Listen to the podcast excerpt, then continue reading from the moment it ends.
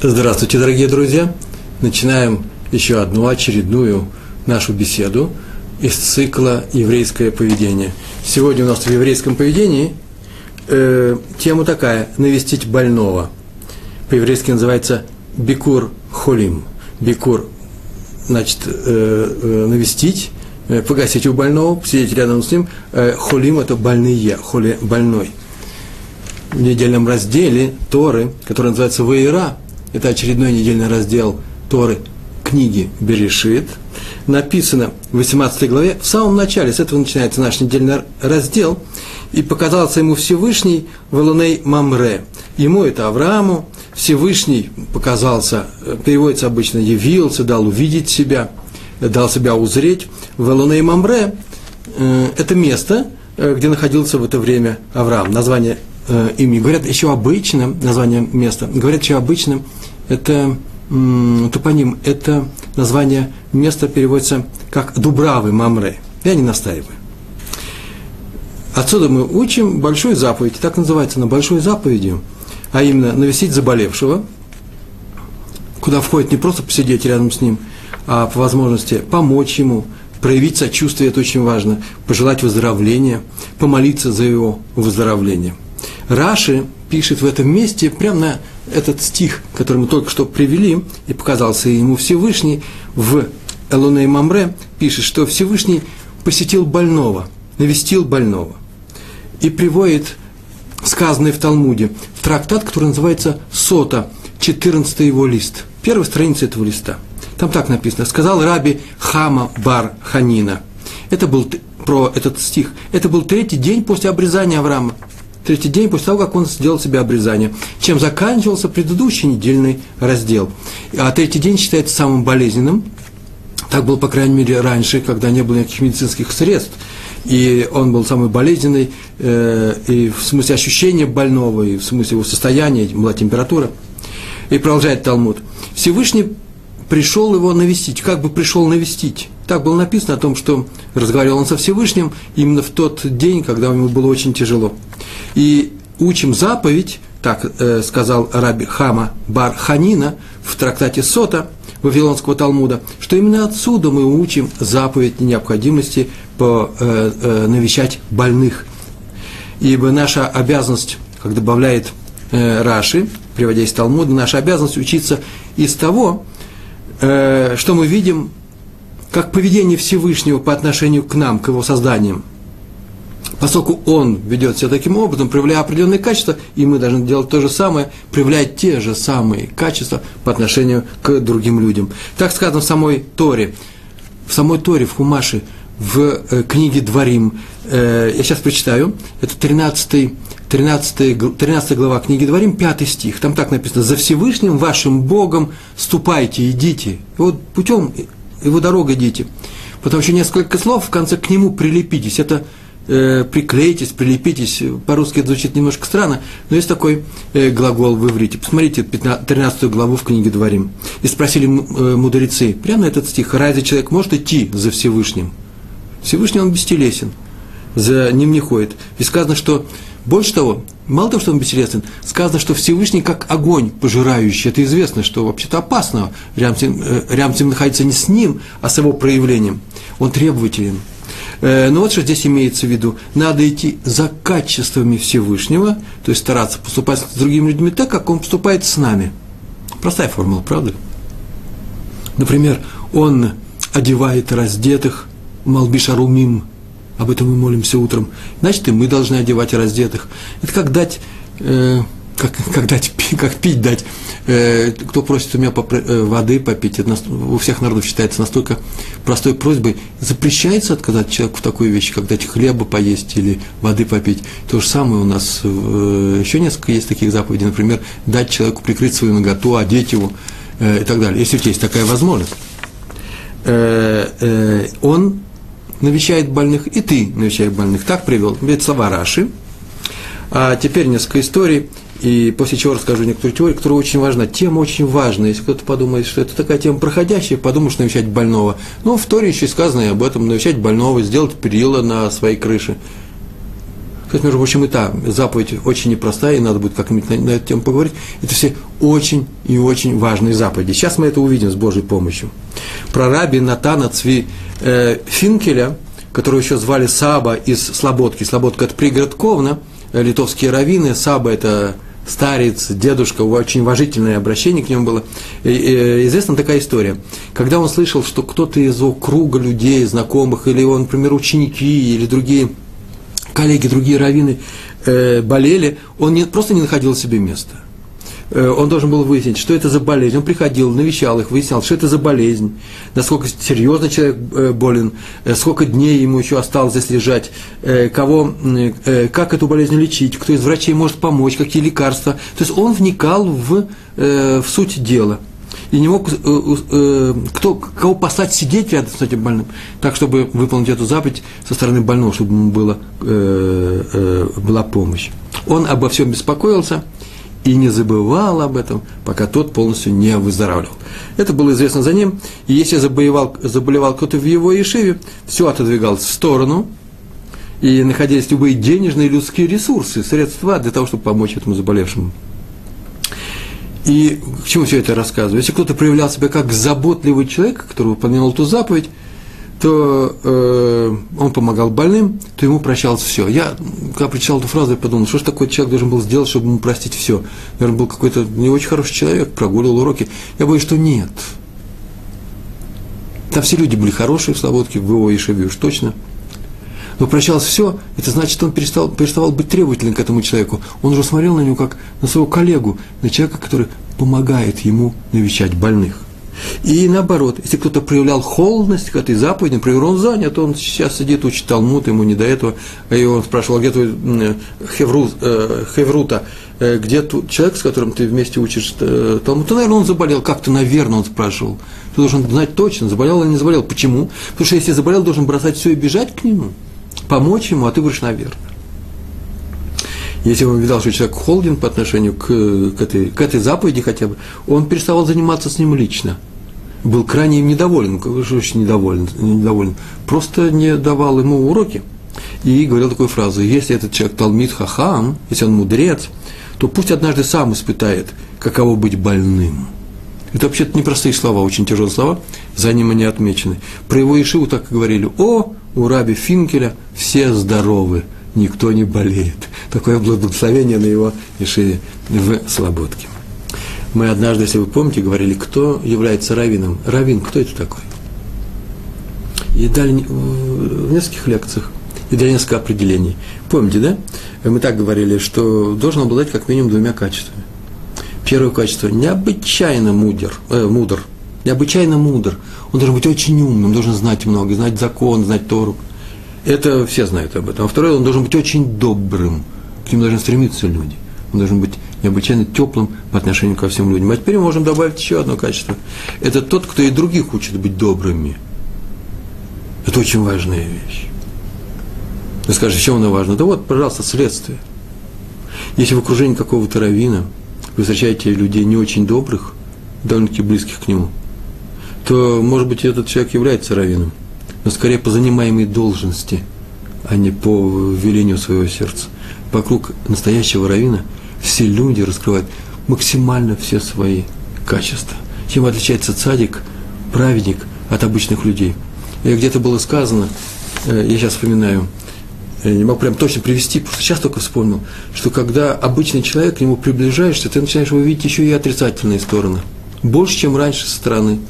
А когда приближаешься к праведнику, ты увидишь, что все больше и больше у него положительных качеств. Вот такими мы должны быть, вот такими мы и должны стараться стать так, чтобы, приближаясь к нам, люди видели положительные качества. Мы должны стать хорошими раввинами с вами.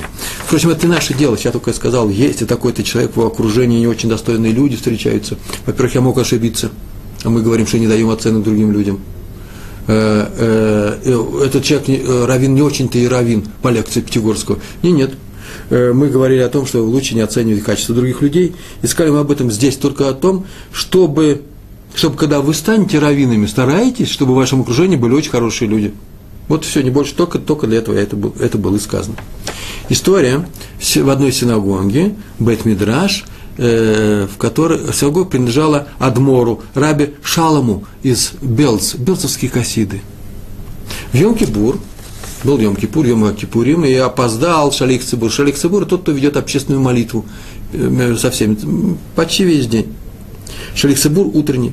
И он опоздал и пришел, Шалих Цибур – это посланец от э, Э, от общины перед Всевышним. Каждый молится, э, произносит свою молитву, а потом еще есть общественная молитва, которую произносит один, а мы говорим «Амен». Это очень важно. Вот он опоздал, как опоздал? Он пришел, запыхавшись, прибежал, когда уже люди читали Пасукайда Зимра. Пасукайда Зимра – это целая часть таких специальных э, э, э отрывков из Тгилем, из книги псалмов Давида, которые читаются э, перед, непосредственно перед э, благословениями и молитвой Шма Исраэль, после чего читается Шмона Исраэль, то есть та молитва, которую мы читаем стоя – который повторяет Шалих Цебур. И он прибежал, встал на свое место, еле успел, запыхавшись, и молился бледный и дрожал, и было видно, что он очень переживает за свое опоздание, потому что у него общественная роль, а он опоздал, и люди его ждали, волновались, Йом Кипур, а у нас нет Шалик Цебур, и смотрели на Адмора. Адмор ничего не, не говорил, ждем и ждем, все будет хорошо, Всевышний поможет, Всевышний помог, прибежал он вовремя. И тот очень расстроенно читал всю свою молитву, и не подошел к Адмору, к Раби Шалому, э, Белцевскому Адмору, Адмор – это руководитель хасидов, не подошел с объяснениями, но подошел его брат родной и говорит, мой брат переживает ужасно, и он мне рассказал, почему он опоздал. Адмор не спрашивает, почему. Вообще мы не знаем вопросов, евреи не задают вопросов, почему. Хочешь сам расскажи. Тот рассказал, что когда мой брат Шалик Цибур Э, выходил утром, э, он вышел, ну, может быть, на одну минуту позже, и вдруг услышал, как сосед в соседней квартире стоны раздаются. И он, дверь была приоткрыта, он вошел, потому что стонет кто-то на самом деле больной. Человек увидал, что сосед-то его заболел, ночью заболел. И как-то, наверное, все утром посмотрели, что человек, ну, нормально, не жалуется, и ушли молиться в синагогу. И все его бросили, оставили, никто не знал, что у него дело серьезно, очень быстро развивается. И он стонал, почему? Потому что у него был кризис, кризис и, э, как я понял из книг, в, в которой я в которой я читал про эту историю, э, скорее всего, было что-то такое э, связано с диабетом. И срочно уже был стакан горячего чая. И наш Олег Цибур сделал ему горячий чай. Йом-Кипур нельзя не пить, не есть, нельзя опаздывать.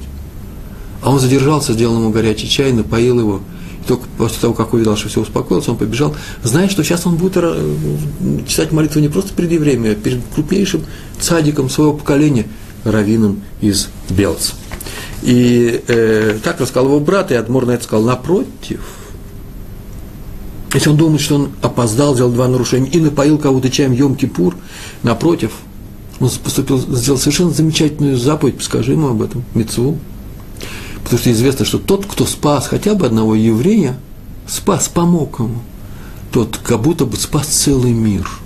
И поэтому его заповедь стоит намного выше всего того, что мы делаем сегодня. Это большой праздник.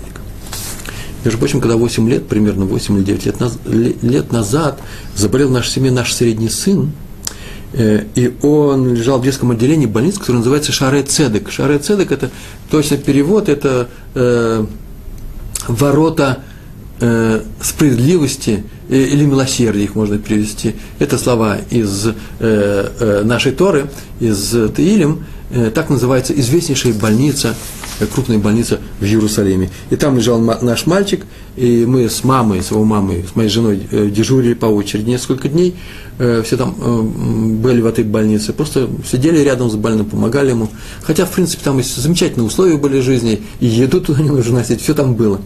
Но так получилось, что несмотря на то, что положение было очень непростое, мы очень переживали, это были дни, емки, э, э, дни Пурима – Иерусалимского Пурима. Сначала общего Пурима, а потом Иерусалимского. Вы знаете, что в Иерусалиме э, э, особый день. После общего Пурима во всем мире – потом наступает Пурим Иерусалимский. Так вот, оба два дня приходили люди в это детское отделение навестить детей. Причем чужие люди, не к своим детям даже приходили, а просто шли толпами. Кто-то приносил игрушки, кто-то приносил сладости, книги, э, э, подарки. Все дети были завалены подарками. Я помню, что рядом с нашей кроватью лежала, стояла еще одна кровать, она была завалена просто подарками для нашего Иосифа. Э, Иосиф, вот тебе еще подарки. Просто приходили люди, шли больш, большими толпами, я бы сказал, приходили артисты, клоуны, откуда они взялись, прямо в клоунской одежде, делали представления для тех, кто в коридоре ходит, приходили и делали представления каждый для тех, кто лежит, дети лежачие были, и в каждом, э, наверное, они э, э, делали свое представление, это было настоящее веселье.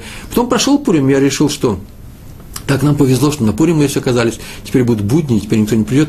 Но люди шли и шли нескончаемо. Даже спросил, я даже спросил через два дня после Пурим, что Пурим продолжается. И мне сказали здесь местные женщины, конечно, бывает затишье, и попозже будет затишье, но может быть настоящее. Будут только две группы клоунов за день. Но здесь вообще все время Пурим, и все время веселье, потому что вся приходит добровольцы навестить детей, помочь им, потому что детское страдание самые тяжелые страдания, и мы всегда должны помогать в первую очередь детям. Сын мой вернулся и рассказывал всем своим друзьям, знакомым, родственникам, что жить в больнице очень приятно.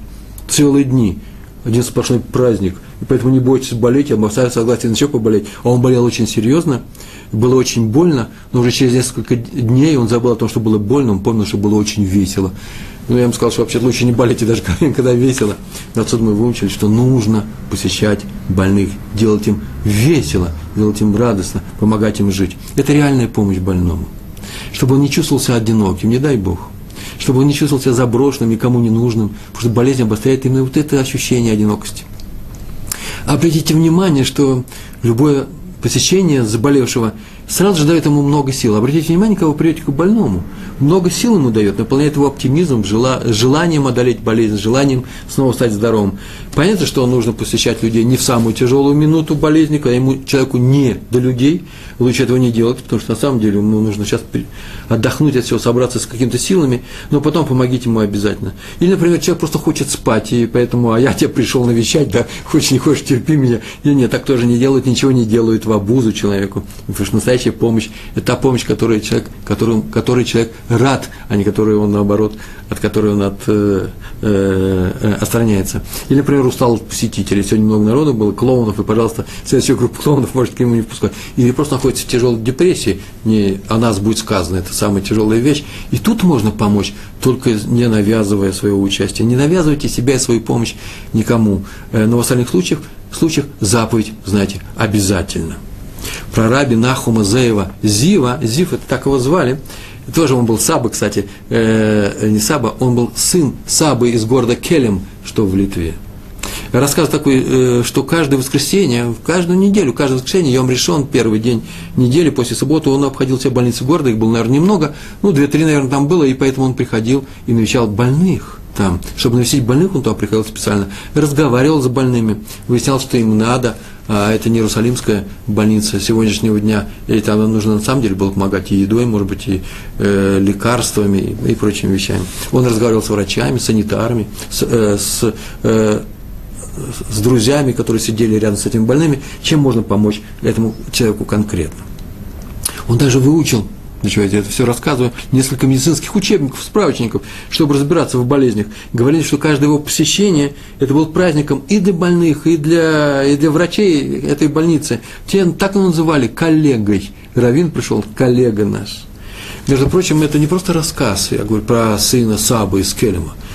И сейчас есть такие люди. Я учился в Ешиве, э, Швуд Ами. Ешива продолжает быть, э, продолжает существовать, она в Иерусалиме, там много русскоговорящих есть, и э, местный Исраилим, и там преподает один из преподавателей, дает замечательный урок раби Шмуэль Розенфельд в Ешиве Швуд Ами. Он не медик по образованию, но он занимается именно больными и болезнями. Если нужна срочная помощь, он просто знает всех врачей, знает, кого куда послать, знает, с кем поговорить, знает, э, вы извините, это большая тайна, поэтому сейчас скажу это тихо, знает, где какие средства собрать, если операция стоит денег.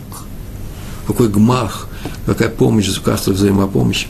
Э, и мы сами неоднократно пользовались помощью э, Рава Шмоля Розенфельда, по крайней мере, э, вот с некоторыми болезнями в нашем доме. Такие люди, как Рабинахум Зев, Зив, существуют и в наше время. На них, в принципе, на этих, на этих праведников держится весь мир.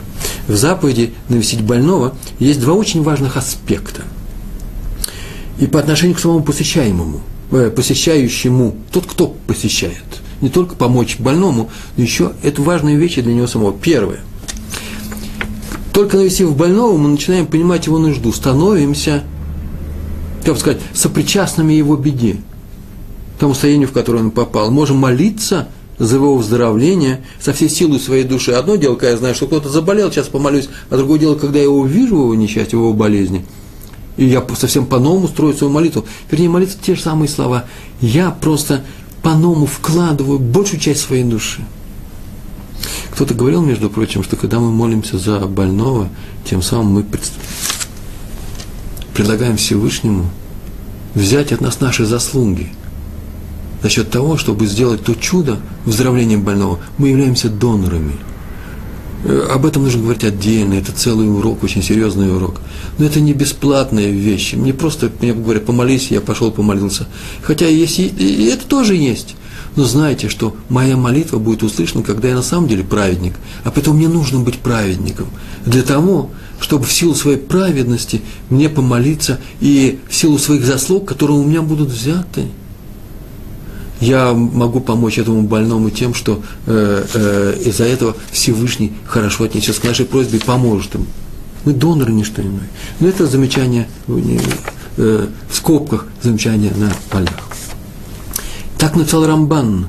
Человеку, который посещает, нужно это, нужно это посещение, в первую очередь, для того, чтобы, увидев больного, молиться за него всей душой. И то же самое написано в, в комментариях, который называется Атур. Тур написал, навестить больного – это большая заповедь, ибо навестив его, мы еще сильнее просим у неба милосердия к заболевшему. Следствие. Отсюда есть следствие. Когда мы просим заболевшего, за того, кто приболел, он получает больше, чем мы просим. Вы слышите? Он получает больше, чем мы просим. Ибо, как сказано, шхина, присутствие Всевышнего, ощутимое присутствие Всевышнего, так написано, стоит у изголовья больного. И поэтому мы обращаемся в молитве к этой шхине, и он получает больше. Главное, чтобы мы попросили, открыли ворота милосердия, шары цедек на небе. Можно спросить, это тоже в скобках, зачем там нужны болезни, если Всевышний милосерден, сделал бы так, чтобы мы не болели. Э, ответ очень короткий, на эту тему я, может, скажу попозже, чтобы люди молились друг за друга. Вот для чего нужны болезни. Запомним это пока. И еще, раз мы молимся, просто полезная вещь, нужно знать, что не надо называть имя больного в своей за него молитве. Когда мы будем молиться, не надо говорить, помоги такому-то, такому-то, имя не надо называть. Почему? Даже лучше, многие пишут, лучше называть без имени. Тогда Ашем Всевышний э, поможет всем заболевшим вместе с ним, а ему со всеми заболевшими. Это отдельная молитва. Но есть еще одна молитва, которая специально, специфическая, а именно э, в э, молитва в субботней, во время субботы, в субботней молитве, когда достают после чтения Торы, кладут свиток Торы на стол, и э, подходят все и э, называют имена заболевших, и после чего произносится специальная короткая молитва, э, в которой ты назвал имя, в этой молитве уже никаких имен не называется, и все говорят «Амен», и человек должен выздороветь. Э, так мы, очень это действующая, действенная вещь. Вот там нужно обязательно назвать имя, после шахарта перед Мусфом все это происходит. Причем называют э, имя заболевшего по матери, то есть его имя, а потом Бен или Бат, до, э, сын или дочь, такой-то э, по матери, который э, известно. Причем самое интересное, что можно не называть еврейских имен, не у всех есть еврейские имена. Так, там мы говорим Бен Свет, Света, сын Светы. Почему? Потому что здесь главное, имя является еврейским, если оно принадлежит еврею. Вот такое это определение, по крайней мере, в рамках этого закона. Это первое следствие. А второе следствие, мы говорили о важных вещах для самого, э, для того, кто посещает больного. Э, вещь очень важная, что нужно прийти к больному самому, чтобы выяснить, в чем он нуждается. Вот самое главное. А это выясняется прямым разговором, просто на месте, что называется, на месте.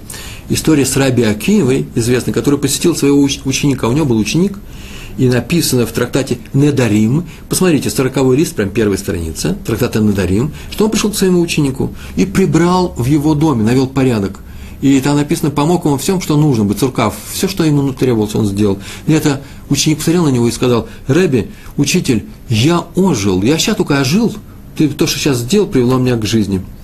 И вышел Раби Акива и так трактовал Тору, так он сказал после этих слов, тот, кто не посещает больного, тот убийца – Раби Акива был несколько, он умел говорить резкие слова, поскольку тот, кто посещает больного, оживляет его, значит, тот, кто не посещает больного, тот вообще-то может быть приравнен к тому, кто может помочь человеку смертельно больному и не помогает. Нужно сделать так, чтобы человек ожил. Сказали мудрецы, в том же трактате, на одну страницу раньше, 39-й лист, вторая страница трактата Недарим. Кто посетил больного, тот вылечил его на одну шестидесятую болезни. У него была болезнь какая-то, я не знаю, в чем они измеряются, а одну шестидесятую он взял, взял на себя. Рамбан, э, Рамбам в своих законах, а Рамбам, Маймонит, сказал, что в принципе, взял не в том смысле, что сам приболел. Нет, он лишил того одной шестидесятой. Это очень важная вещь. И приведено, приводится обычно в этом месте, когда говорится об этом законе, про одну шестидесятую приводится пример, что Юсефу сказали, что его отец Яков болен. Это уже в, в книге Берешит в самом ее конце. Наш прадед Яков болен, Израиль, так ему сказано было, Израиль заболел. И он пришел его навестить. Сын пришел, будучи царем, пришел в то место, где жили евреи, он их там поместил в стране Гошин. И написано в книге Берешит, 48 глава, 2 стих, там так написано, и пришли силы к Израилю. Написано, Нитхазек, он почувствовал прилив сил, и сел он на постели, аль-Хамита. Так так написано.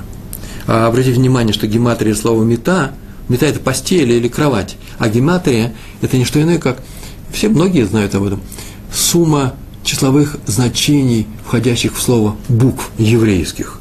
Так вот, 59. Э, он сел на кровати, 59. Это означает, что он нашел в себе силы, потому что одну шестидесятую Юсеф забрал от его болезни, отец на одну шестидесятую выздоровел. По крайней мере, этого хватило для того, чтобы сесть. До этого он не мог сесть. После чего он сел, и не просто так он сел. Он сел и э, дал благословение. Часть этого благословения попал на нас, а именно перешла к еврейскому народу. После всего он вообще благословил всех братьев, а тут он благословил детей Иосифа. И это то благословение, которым мы благословляем наших детей перед э, при наступлении субботы, приходя с науки домой. Отцы благословляют своих детей. И как видите, что если бы Иосиф не, не навестил, не дай Бог, своего отца, тут бы не сел, а если бы он не сел, он не благословил, а если бы он не благословил, мы бы не благословляли. Страшная вещь, сейчас рассказываю, не дай Бог. Слава Богу, все произошло по-другому. Навещайте больных, э, помогайте им, посещайте их, помогайте им в их болезни. Следующий пункт такой, что я хотел отметить, что слово бикур, помните, я сказал, э, э, бикур холим, посещение. Вообще-то это слово бикур одного корня с словом бикорет. А бикорет вообще непростое слово, это критика, побуждение к пересмотру, тест – Э, когда э, что-то критикуется, проверяется на э, истинность. Критика. Поэтому приходит человек к больному, тем самым он подвигает его сделать, извините, шуву, сделать раскаяние, исправиться. Почему? Задуматься, из каких таких плохих дел он получил болезнь. Возможно, что это именно из-за этого. Пробуждает в нем силы исправиться. И чем он подвигает больного на этот подвиг? Тем, что пробуждает в нем силы преодолеть свою болезнь он помогает ему набраться сил, а заодно он говорит, ну, давай что сделай, сейчас посмотри, в силу чего это может быть, болезнь эта пришла. Важное замечание на полях, но крупными буквами. Болезнь это не всегда приходит для того, чтобы наказать человека, это первое. Хотя мы и говорили э, на других наших уроках, что неприятность, беда, мучения какие-то, горе и болезни в том числе, это копора, искупление наших прегрешений – так это к этому и нужно относиться. Сейчас нас будут сниматься, если я приболел, какие-то нехорошие, совсем, не, не совсем хорошие дела, которые я сделал и не исправил в себе. Это искупление. Но это еще и еще болезнь, это еще и испытание. Испытание, урок, экзамен. А поскольку это урок, то мы учимся преодолевать трудности. Болезнь это не всегда наказание или даже копора, это еще просто пред... испытание, преодолевая которое мы становимся сильнее – приближаемся к Всевышнему. И в то же время это испытание для других. Они должны помочь заболевшему. Поэтому болезнь пришла, как мы уже говорили, для того, в человеческий мир, в мир людей, для того, чтобы мы помогали друг другу, а тем самым осуществляли э, величайшую из заповедей – люби ближнего своего, как самого себя. И, э, как раньше говорили, зачем в мире несчастье? Это написано, это изучается. Мы говорим, что для того, чтобы люди научились помогать друг другу. Поэтому мы не говорим про кого-то, что вот смотрите, он э, заболел из-за своих плохих дел. Но говорим следующую фразу. Это важно. Это, если я заболел, это я заболел из каких-то своих плохих дел. Это мне нужно справляться. А другому только поможем в болезни. Да, еще на тему 1.60 э, э, разговор касается, сейчас будет э, э, разговор касаться, ну, скорее всего, шутка, так я думаю. Адмора и Сукачева. Город был такой э, город, э, известный хасидский праведник, автор книги Авнейнезер. По-моему, я еще дальше о нем еще не скажу, скажу несколько, несколько слов.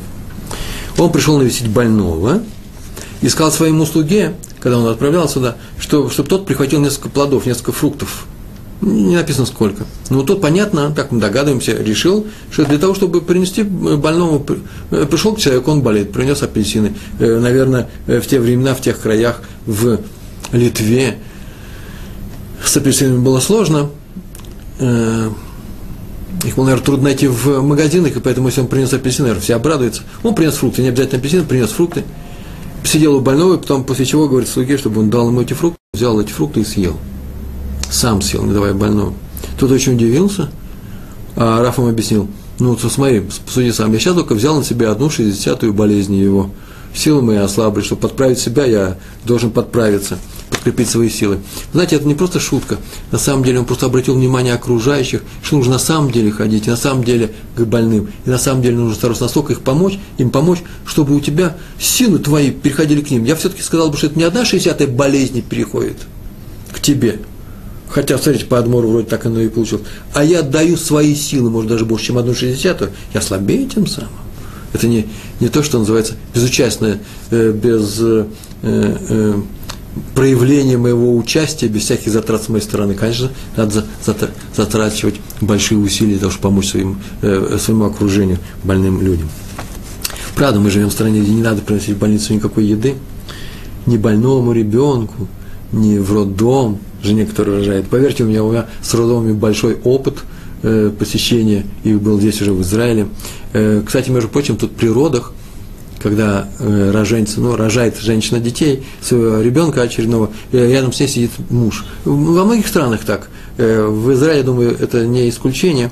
Э, и поэтому он сидит с ней, читает Елем, сидит рядом, помогает ей. В нужный момент понятно, что он выходит, его тут же зовут, когда он слышит, что уже кто-то закричал, зовут, и потом возвращается, берет ребенка на руки и произносит специальное благословение, благодаря Всевышнего. И это первый амен, который произносит роженица после родов.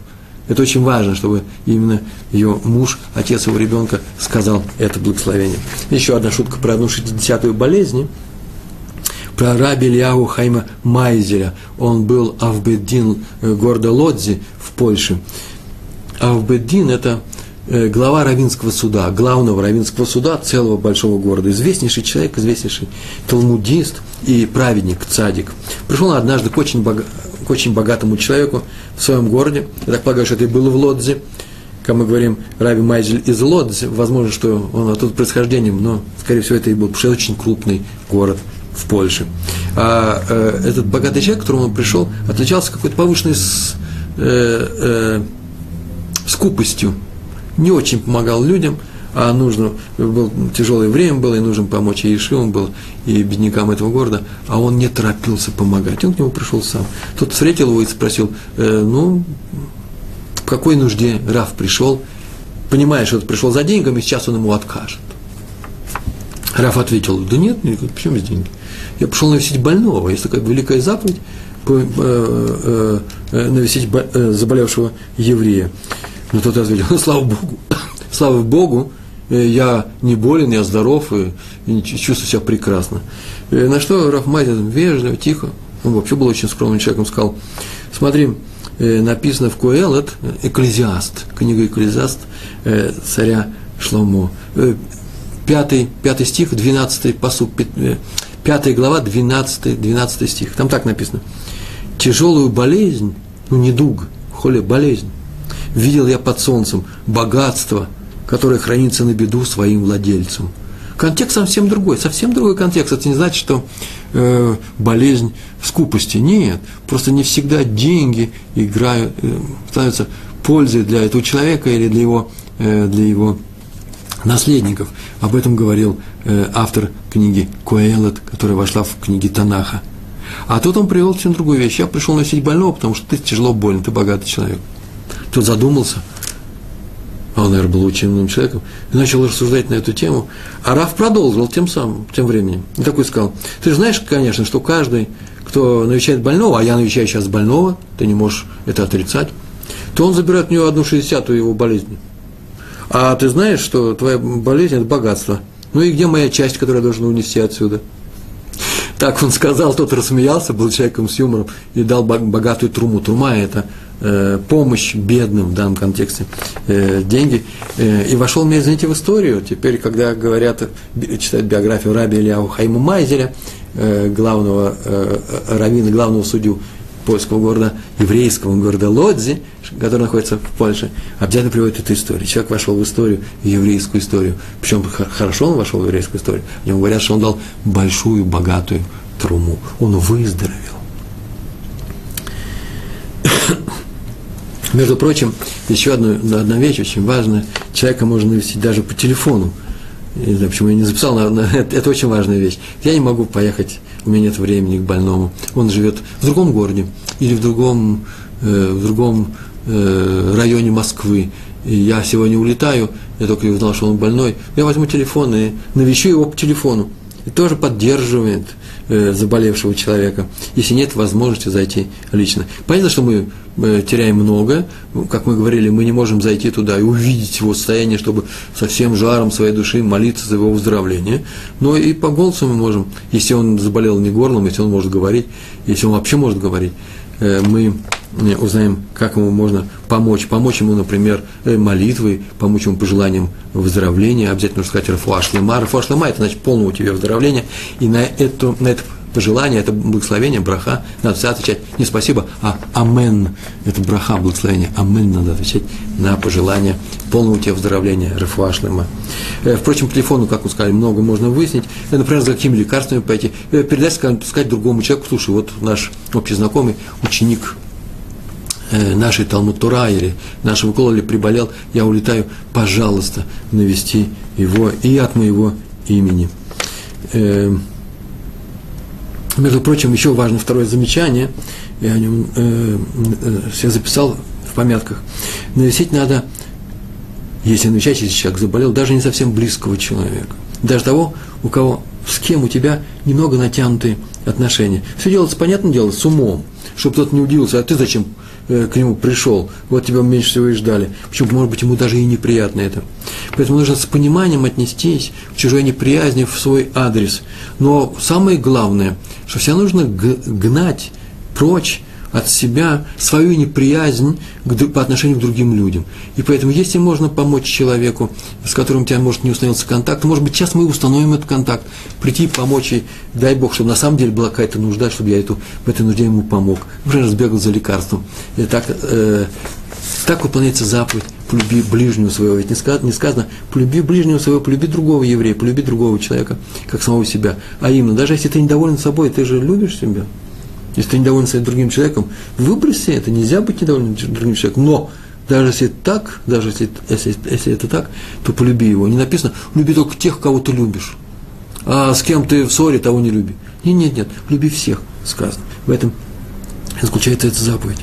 Э, телефон э, иногда замещает, как мы сейчас сказали, э, прямое посещение. Оно можно и поставить другого человека. Сейчас мы говорили, я улетаю, кого-то попросить зайти к больному, другого человека. Об этом рассказано в истории про Адмора. И Александровских хасидов был такой великий город Александров. И самое сильное движение до Второй мировой войны среди, в хасидском мире – Александровские хасиды. Серьезные учебы, серьезные книги писали величайшие адморы, величайшие талмудисты.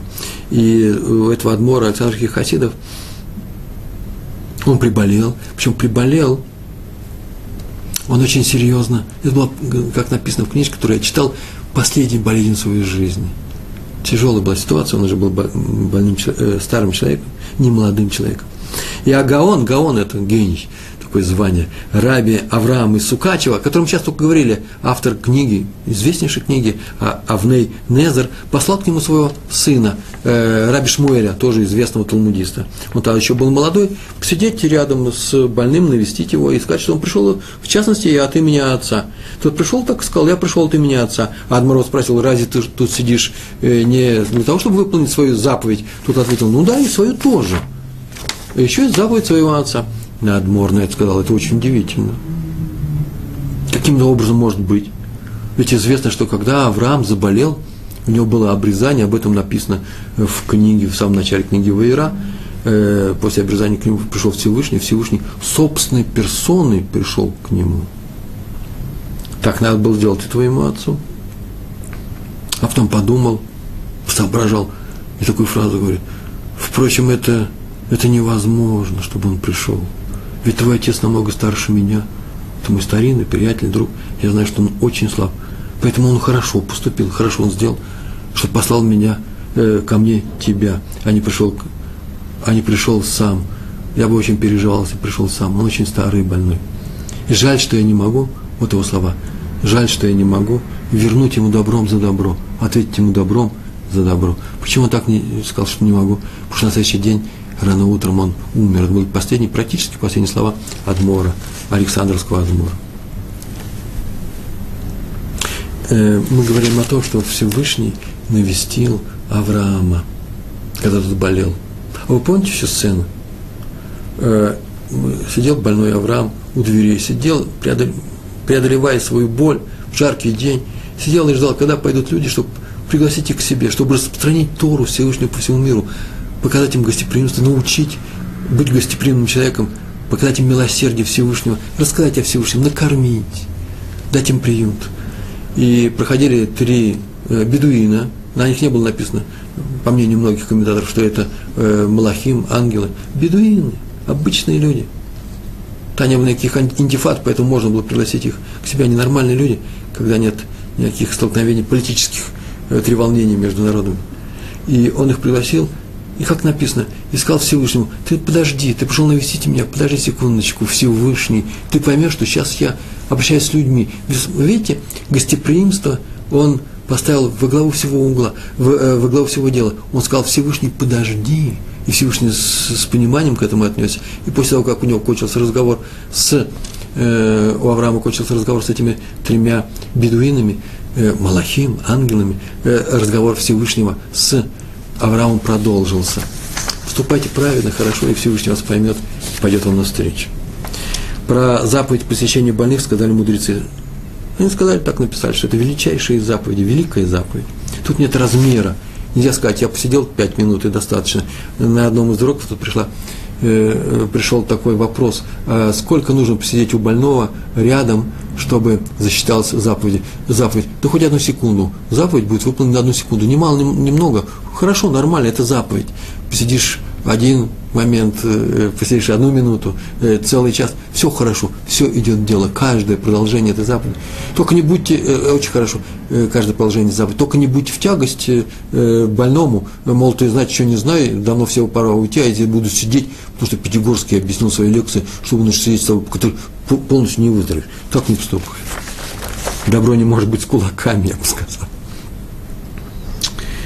Э, так они сказали, у, у этой заповеди нет размера, и даже хорошо сто раз в день прийти, в сто раз лучше, чем один раз. Все, все это заповедь. И даже хорошо, даже когда большой человек посещает маленького, по возрасту, по объему или по значимости, по важности, как угодно.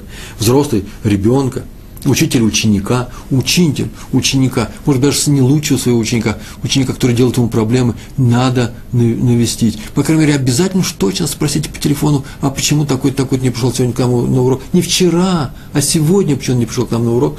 И отнеситесь к этому с пониманием. Э, между прочим, все, что я сейчас рассказываю, я боюсь, не приведет никаким э, треволнением в ваших отношениях, э, к напряжению в ваших отношениях с учителями. Если учитель не позвонил, ну, значит, мы простим же его, мы же не будем говорить, ой, неудачник учитель, ему все равно ходит мой сын туда или не ходит. Ну, может быть, нужно на самом деле найти хорошую школу, хороший хейдер, но так иначе лучше не оставлять других людей, а смотреть только за собой.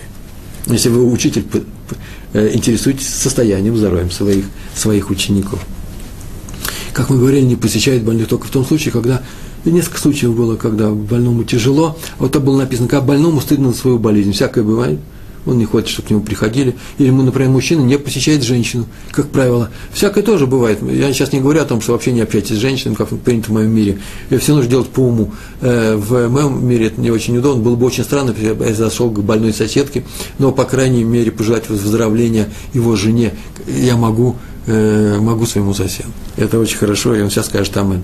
А также написано, в первые три часа болезни не посещай, хоть человек в первые три часа болеет.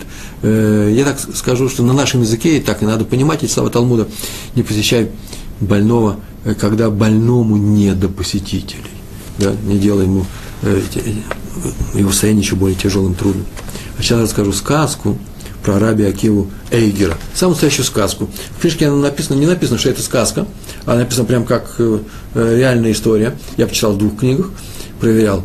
Э, эта история известная. По-моему, ее сочинили при нем самом. А если кто-то скажет, что это не сочинение, так оно и было, я тоже скажу, возможно.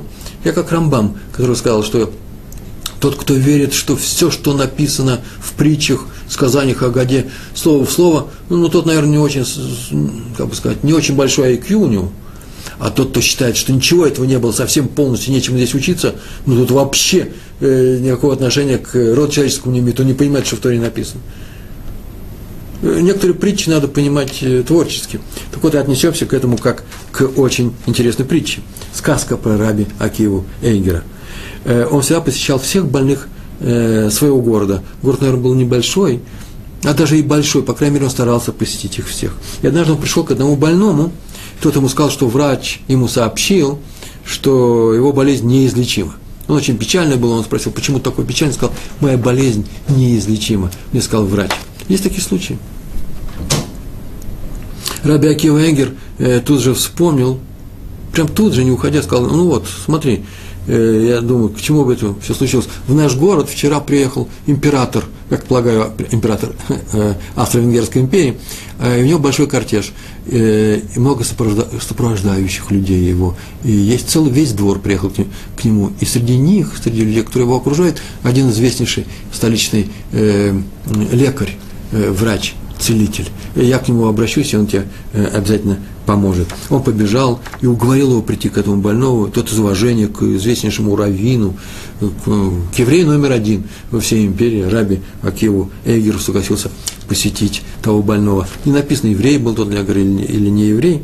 Я знаю несколько историй про оба случая. Вот здесь ничего не было написано, и так иначе он пришел, к, подался на уговор, пришел, проверил, изучил все, а потом смотрит, обращается к Равину и говорит Раби Акиву Эйгеру, зачем же меня позвали, если известно, что, если вы сами скажете, что известно, что болезнь-то это неизлечимо. Время теряем. На что Рав спокойно сказал ему, прям тут же, не, не, не полез за словом в карман, и ответил, извините, но если бы вас позвали бы к больному императору, и у того болезнь неизлечима, вы чтобы отказались, сказали, время теряем? Ну, пошли бы ведь. Император – человек – Басар Вадам, смертный человек. И это тоже смертный человек, нужно помочь ему. Вы пошли бы к императору. И вдруг тот задумался. И видно, что задумался о чем-то своем. И говорит Равину, Рабяки Венгеру, а вы знаете, между прочим, так ведь и произошло совсем недавно, ровно четыре года назад наш император, большая тайна, вам я расскажу, очень серьезно заболел. Вот этой болезнью.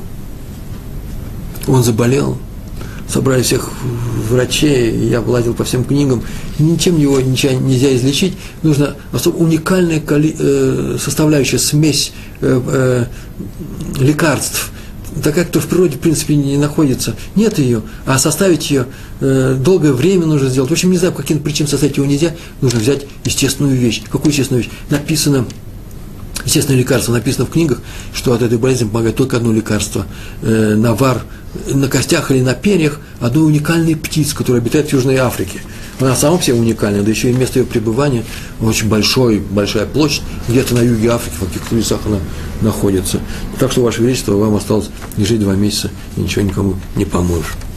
А в те времена вообще в, Африке, в Африку мало было экспедиций, и Ливингстон и прочие люди еще ее не освоили, и можно ли опираться на эти книжки. Так или иначе, император, используя все свое императорское величие и силу, запросил всех остальных э, друзей своих, родственников, которые правили остальными э, странами Европы, собрали какую-то экспедицию, каких-то медиков отправили в Южную Африку. Чудом раздобыли эту птицу, при, э, принесли, привели ее, при, привезли ее в Европу, вот приехали до Вены, доехали, принесли и вовремя сделали это лекарство, и он выздоровел. Если мы об этом не сообщаем, только для того, чтобы народ не волновался, потому что народ думает, что наш император вообще никогда не болеет, он вообще бессмертный, поэтому ему ничего не сообщал. Я могу сообщить вот то, что и произошло. Ну, что же вы думаете, где же я теперь достану эту редкую птицу для этого больного, для вашего больного еврея? Вы, извините, Рэбе, очень великий раввин, но вы не император. Ну что, пошел Раби Акива Эгер домой.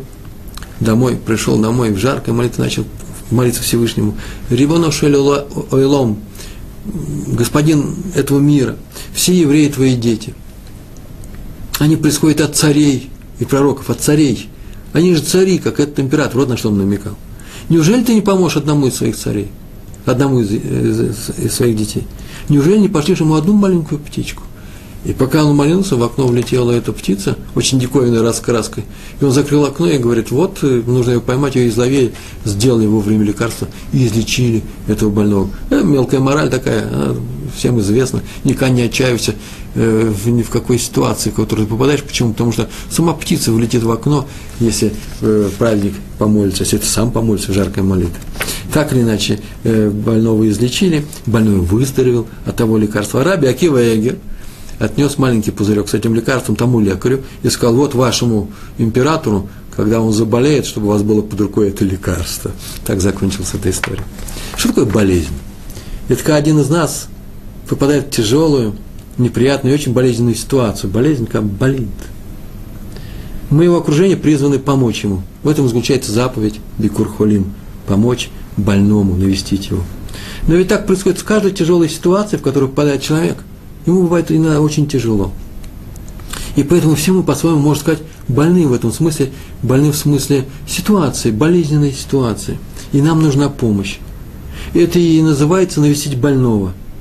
Помочь человеку преодолеть те трудности, в которых он оказался, с которыми он оказался наедине, чтобы он не чувствовал себя, что его оставили одного. Посоветовать, может быть, добрым советом, дать ему добрый совет. Может помочь добрым делом, проявить какое-то участие, заинтересованность, помочь ему показать ему, что он, что он не просто нуждается в помощи, он нуждается в нас, ему с удовольствием, с радостью, с огромной радостью и открыт, с открытым сердцем поможем ему. И это не только в момент болезни, в момент любой трудности. Поэтому мы должны помогать друг другу. Это называется бикур холим. Бикур холим, навещение, навестить просто больного от, от болезни, это частный случай той великой заповеди, которая называется помогать друг другу, э, э, э один человек помогает другим. А поэтому неожиданное следствие мы должны, обязаны просить помощи один другого. Один еврей помощь просит у других евреев. Вы помните, однажды вот здесь на уроке, по-моему, даже два раза на наших видео уроках я сказал, никогда ничего ни у кого не просите. Если можете справиться сами с какой-то трудностью, то не вешайте на других свои проблемы. Не утруждайте других людей своими заботами. Не говорите только о себе. Учитесь справляться сами своими трудностями. Будьте крепкими людьми, сильными. Говорили так, правильно, да? Тут я поговорил с умными людьми. И они сказали, как Ребру, он как раз наоборот. Совсем наоборот. Проси всех обо всем. Ибо как иначе люди догадаются, что ты в чем-то нуждаешься. Откуда они знают, что нужно все бросать и бежать тебе помогать, что нужно тебе помочь. Откуда они знают? Как они проявят к тебе свою любовь и заботу? А ведь ты же входишь в круг тех людей, которых сказано, помоги заболевшему, помоги Пятигорскому, как самого себя. Люби его, так сказано. Если Пятигорский молчит и не просит у других помощи, как мы можем ему помочь? И поэтому как они могут выполнить, если ты молчишь, заповедь любить своего ближнего? Поэтому вывод – из этих двух мнений. Одно дело, никогда не утруждайте других своими просьбами, а второе, всегда просите обо всем других людей, чтобы дать им возможность выполнить заповедь любить своего ближнего. Вывод такой, если вокруг вас живут люди, которые с радостью выполняют заповеди Торы, обращайтесь к ним с просьбами. Вы обязаны их просить. Вы обязаны помочь им исполнить заповедь любить своего ближнего. Но если вокруг вас таких людей нет – то старайтесь не утруждать окружающих лишними просьбами, чтобы они не смотрели на, вас. Мне, знаете, изображение как на попрошайку, ну что он всегда просит нас обо всем. Эти люди не знают, что у них есть такая заповедь, и они смотрят на вас просто как на обычного просителя, который пришел и стоит с протянутой рукой. Просите таких людей в, таки, в таком случае, если вы живете в окружении таких людей, только в самых серьезных, серьезных случаях, и только самых близких людей. Для этого обзаводятся друзьями. В нашем мире, в том мире, в котором называется мир людей Торы, в принципе, друзьями можно не обзаводиться, потому что все люди, друзья, братья друг другу, и все с удовольствием и с радостью бросятся к тебе на помощь, только как только увидят, что ты нуждаешься в помощи. Поэтому следствие, живите там, где живут люди Торы. Это мой вам совет. Понятно, что это непростой совет – Тут есть свои минусы, у нас есть свои привычки, мы как-то заделаны в те места, где мы заделаны. И человеку, человеку трудно устраивать несколько переездов, серьезных переездов из одной, из одной страны в другую в течение своей жизни. Э, все это связано со многими сложностями. Но надо бы жить среди людей Торы. Если их нет, то делайте этих людей. Будьте сами человеком Торы. И там вокруг появятся люди Торы. И там вокруг вас появятся люди, те, для которых великая и радостная заповедь – это помогать э, э, другим евреям, и не только когда они болеют, но и в любой, э, в любой, в любой беде. Все, что мы с вами сейчас здесь делаем и читаем наши лекции, это мы говорим с вами на, на ту тему, как вести себя в мире людей. Что требует от людей, как на них смотреть, как смотреть на свою жизненную э, задачу, свою программу – Оказывается, как оказалось, оказывается, я рожден в этом мире для того, чтобы я помогал людям. Это моя главная обязанность. Любить люди, людей – это очень хорошая подсказка для того, чтобы я реализовал самого себя. Всевышний дал мне материал, это меня, мой характер, мой темперамент, мои качества, мои таланты или бесталанты, все мои качества, которые он мне дал, он мне дал как материал для того, чтобы я из этого построил самого себя – он меня уже с самого начала поместил на какой-то уровень, там на какую-то семью, среду, в которой я э, в которой я родился, развивался, которая меня воспитывала. Он мне дал ситуации, э, помогает ситуациями вокруг меня, жизненными ситуациями дает мне каких-то людей, э, какое-то окружение. Я выбираю это окружение, я как-то и действую, влияю на этих людей. И он в связи с тем, согласно тому, как я себя веду в этом мире, помогает мне для того, чтобы я мог подниматься выше и выше. Но оказывается, главная моя задача – помогать другим людям. Так я себя строю. Именно в этом проявляется главное мое содержание. И если есть человек, который замечательно справляется со своими профессиональными обязанностями, талантливый человек, поэт, писатель, музыкант, помогает людям, поет э, со сцены, что угодно делает, но он при этом очень труден в общении, то что мы делаем с вами? Мы с вами не расстраиваемся, мы его ценим за его положительные качества, но сами мы-то знаем, что моя главная обязанность – быть легким с людьми, помогать им, не напрягать им, их своим общением, своим появлением здесь, своих родственников, своих друзей. Повторяю, не напрягать, а наоборот помогать им облегчать все тяготы, все болезни, которые посылает там Всевышний. Для чего? Для того, чтобы мы их преодолели. Я надеюсь, это один из главных наших уроков. Мы занимаемся, человек обязан помогать другим, а работать, воспитывать, заниматься критикой только по отношению к самому себе. И поэтому любая критика в мой адрес приветствуется. Вот на этом мы заканчиваем свой урок. Большое за то, что вы его посетили. Большое вам спасибо. Всего хорошего. Никогда не болейте. Всего хорошего. Шалом.